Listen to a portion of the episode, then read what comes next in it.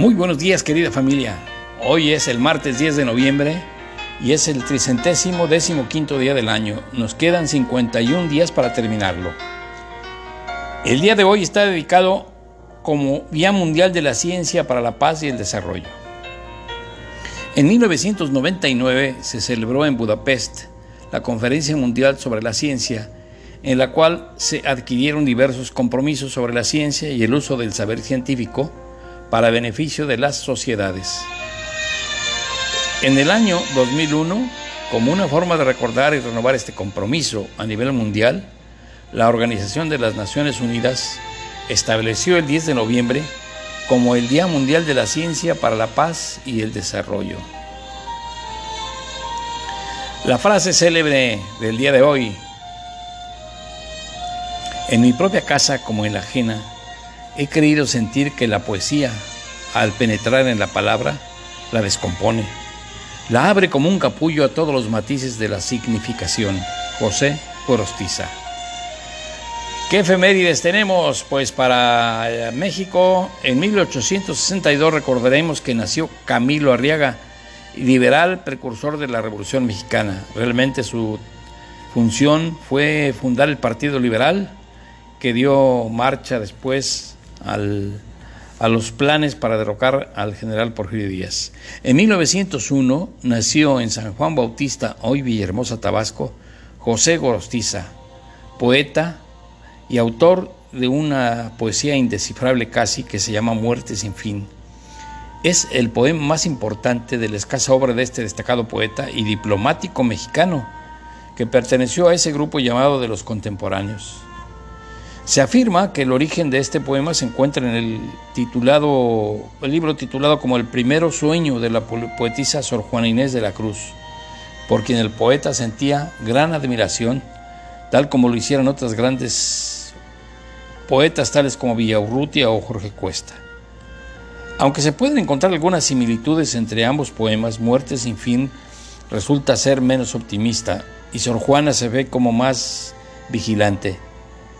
El poema de Gorostiza, aunque muy hermoso, tiene mucho de indescifrable y son varios eruditos los que han recurrido a formas no ortodoxas para abrirlo y estudiarlo.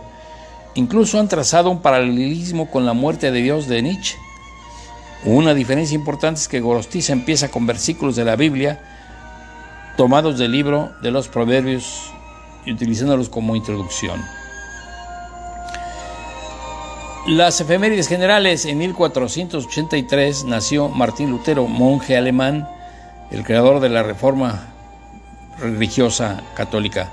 En 1619 nació René Descartes, que tiene el sueño que inspiró sus meditaciones metafísicas. En 1810, en España, las Cortes de Cádiz conceden por primera vez la libertad de prensa, más bien la libertad de imprenta. En 1871, Henry Morton Stanley encuentra al desaparecido explorador y misionero David Livingstone en Uji, cerca del lago Tanganica, diciéndole las palabras famosas, Doctor Livingstone, supongo. En 1851, en Estados Unidos, se inauguró el primer servicio telefónico de costa a costa.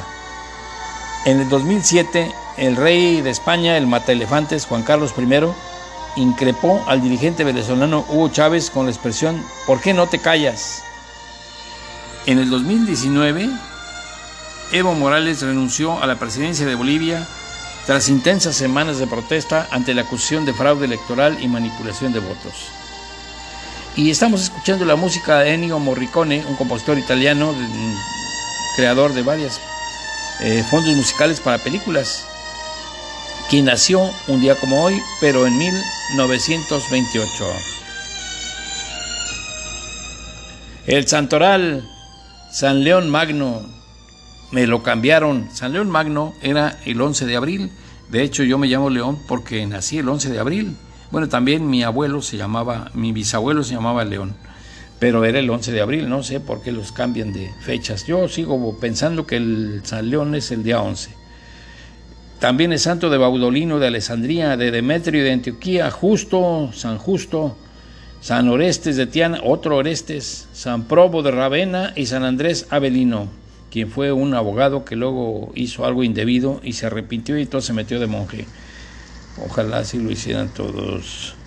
Personaje y o dedicación del día. En cuanto a la ciencia para la paz y el desarrollo, se establece como prioridad enfocar la ciencia para atender las necesidades humanas. Eh, el medio ambiente, el desarrollo sostenible, la enseñanza científica y todo esto colocarlo al servicio de la paz y a la solución de conflictos. Cada 10 de noviembre ocurren eventos distintos en diferentes lugares del mundo en el que participan instituciones gubernamentales y no gubernamentales instituciones científicas, medios de comunicación y universidades. Es un día propicio para generar proyectos o programas y para que la UNESCO proporcione fondos de financiación para la ciencia. La Organización de la ONU organiza distintos actos para que las personas tengan un acercamiento a la ciencia. Podemos encontrar informes en las redes o visitar la página web oficial hashtag Día Mundial de la Ciencia o hashtag Día Mundial de la Ciencia para la Paz. Y un día como hoy, en 10 de noviembre de 1759, nació Johann Christoph Friedrich Schiller, que fue un poeta, dramaturgo, filósofo, historiador y editor alemán. Es considerado, junto a Goethe, creo que así se dice, pero conocido como Goethe, el dramaturgo más importante de Alemania, así como una de las figuras centrales del clasicismo de Weimar. Weimar es una población de ahí de Alemania. Muchas de sus obras de teatro pertenecen al repertorio habitual del teatro en alemán. Sus baladas se cuentan entre los poemas más famosos.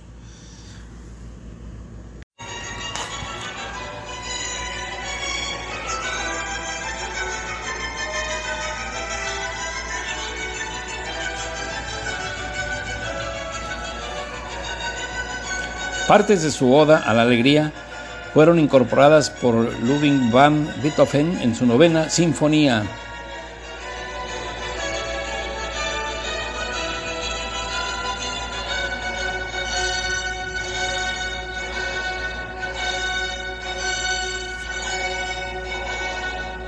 Oh amigos, dejemos esos tonos, entonemos cantos más agradables y llenos de alegría.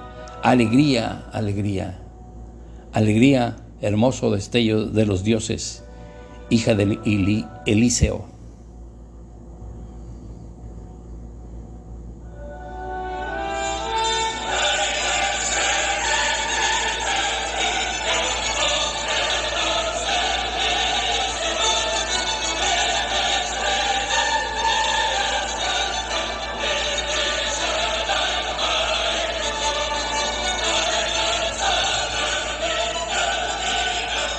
Ebrios de entusiasmo entramos, diosa celestial, en tu santuario. Tu hechizo une de nuevo lo que la acerba costumbre había separado. Todos los hombres vuelven a ser hermanos.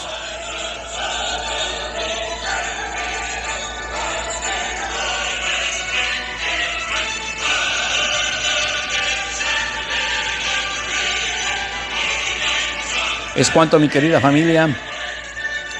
Les mando un fuerte abrazo. Les deseo que tengan un excelente día y nos estaremos viendo mañana. Hasta la vista.